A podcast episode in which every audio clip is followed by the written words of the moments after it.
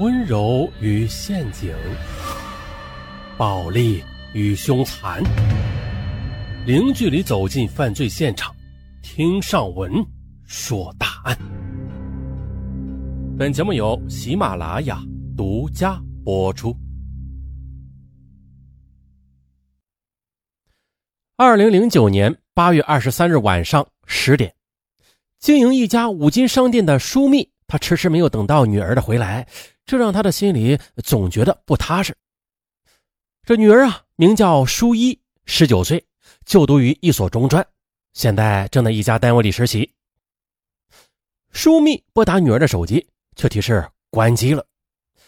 啊，他以为女儿可能是有事回学校住了，手机啊又刚好没充电。可是呢，直到第二天晚上呢，舒一还没有回来，舒密这才着急了。他再三拨打女儿的电话，却一直提示关机。可是到了第三天上午，他仍然不见女儿回电话。舒密忙去学校找，这才知道女儿根本就没有回到学校。他又找到女儿的同班同学、好朋友林叶询问，林叶也不知道女儿的去向。但是据他透露，女儿很可能啊去一个学姐所在的公司实习了。接着，林叶又告诉舒密说，舒一每天晚上都会上网跟他聊天的。八月初的一天，舒一告诉他，他在网上聊天时，有一个陌生的女网友主动的加他为好友。聊天中呢，女网友问舒一是哪个学校毕业的，舒一便如实的告诉了对方，并说自己还在实习期。啊，没想到非常凑巧啊，这个女网友与舒一上的是同一所学校，只是呢比他早几届，呃，算得上是他的学姐吧。此后，两人是越聊越熟悉。而学姐在了解舒一的基本情况之后，便告诉他自己所在的大公司正在招聘实习生呢。实习期间有一千五百元到一千八百元的工资，干得好的话还可以毕业后进公司工作。问他有没有兴趣啊？哎呀，这么好的工作又是学姐介绍的啊，舒一自然的是欣喜不已。可是女儿去大公司实习也不用关手机啊，舒密觉得这事儿有蹊跷。当天呢，便与妻子来到派出所报了案。这一个十九岁的女孩失踪，又没有别的异常情况。警方做完笔录之后，由于达不到立案标准啊，也只能当做一般的失踪人员处理。后来又考虑到可能是出现别的意外，民警还特意的给舒密做了 DNA 的样本。可是此后的两个多月里，女儿舒一却一直了无音信。二零零九年十月十一日，已经绝望的舒密就突然收到一个陌生号码发来的短信，对方称他：“你女儿在我手上，我是向别人买来的。你要想要回女儿的话，得给我四万六千五百元，不给钱的话，我就把她给卖掉。”舒密听后，马上的向警方报了案，失踪案变成绑架案，警方迅速展开了排查。接着呢，通过高科技手段，很快就锁定了租住在一个小区的刘启有重大作案嫌疑。二零零九年十月二十三日下午三点三十分许，便衣民警以居委会工作人员的名义啊，前来检查卫生为由，来到刘启的租住处，确认房内有人之后，民警破门而入。此时啊，刘启还在睡梦中呢。面对突然出现的警察，他顿时吓得脸色苍白。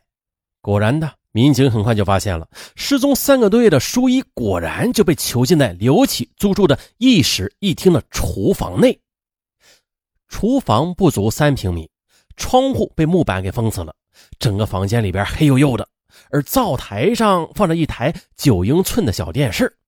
而此时，舒一双手的手腕被大拇指粗的铁链给锁着，双脚被塑料绳给绑着，整个人则侧卧在一张木头沙发上。双目无神，甚至面对突然出现的陌生人一点反应都没有。直到看到民警的证件时，他的脸上才露出了一丝笑容。被囚禁三个多月的舒一终于被成功解救了。可是啊，当绑匪刘启被民警押出门时，闻讯赶来的房东和邻居们都是惊叹不已。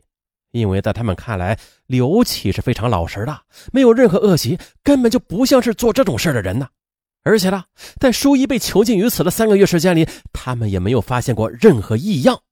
他每天还是正常的出入，家里也没有出现过任何呼救声。那么，在这个外人看来老实的刘启，他为何会绑架舒一呢？又为何囚禁了他将近三个月才实施勒索呀？这事儿啊，我们要从头说起了。今年二十九岁的刘启，由于家庭条件很不好，中学毕业之后便外出打工了，应聘到一家企业做三班倒的工人。二零零八年的年底啊，他的母亲见儿子年纪二十七岁了，还没有对象呢，便托着亲戚帮他在邻村介绍了一个女孩。见面之后，双方都很满意，便按照老家的风俗给定了亲，还给女方啊送了部分彩礼。最后两家商定了，到二零零九年十月底再给余下的两万元的彩礼钱，年底就举办婚礼。可是转眼就到了二零零九年的七月下旬了，刘启接到父亲的电话提醒啊，他再有四个月就到年底了，问他两万元的彩礼钱准备的怎么样了。刘启所有的积蓄还不到四千元，离两万元简直是遥不可及的。他着急了。那几天他心情特别烦躁，为了散心，他经常去网吧上网，找一些女网友来聊天。就在八月初的一天晚上，他又在网上加了一个名叫无名的女网友。可是没聊几句啊，对方就不再搭理他了。当时很无聊，便又用女性的身份申请了一个新的 QQ 号码，重新的去加对方。而无名呢，正是舒一。当刘启第一次加他的时候，他还以为是个熟人，聊了几句，见对方是个陌生男孩啊，便不再理他了。啊，可没想到，这刘琦却会再次的化身女网友来加他。单纯的舒一想到对方是个女性，就欣然的接受了。接着呀，舒一对他提出的问题是有问必答，他心里不免有些得意了。特别是得知了舒一的父母是做生意的后。啊正在为彩礼钱着急的他顿生歹念，他想，如果能够把他骗出来，再吓唬他父母汇个几万把块钱过去的话，那他的父母肯定给得起。于是呢，刘启便有意的和舒一套近乎，并且呢问了他就读的学校等。此时舒一他没有想到啊，会在网上幸运的遇到了学姐，他兴奋极了，根本就没有想到过对方会骗他。他只是沉浸在即将有一份好的工作的激动当中，并且答应去学姐所在的公司实习。刘启做梦也没有想到，未曾谋面的舒一啊，几句话就完全相信了自己。哎，这下好了啊，不骗他都都都有点说不过去了，只好让舒一留下了手机号码，答应啊，等他这边安排好后，就立刻通知他来上班。之后啊，就下网了。下网之后的刘启心情很复杂。现在把书一骗过来，那是比较容易的啊。可是骗过来之后，那下一步该怎么办呀？啊，这做还是不做呀？可就在他犹豫之际的八月十八日晚上，他再次接到家里的电话，父亲又在电话里提醒他，这彩礼的事儿快到期了。那一刻，把书一骗来敲诈他父母一两万元的念头又开始占了上风。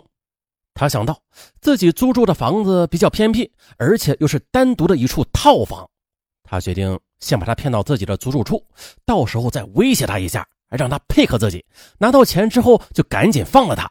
这一两万也不是个大数目嘛，啊，再加上他的父母是做生意的，相信啊他的父母不会见女不救的。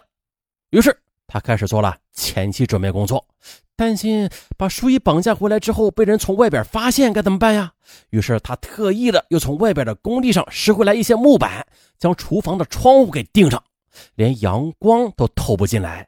他又买了几条绳子，一切准备好之后，八月二十二日晚，他便在网上告诉他，公司明天下午就要招工，约他第二天下午三点在一个公交车站前见面。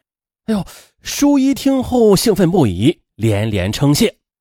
好，今天就说到这里，咱们下期再见，拜拜。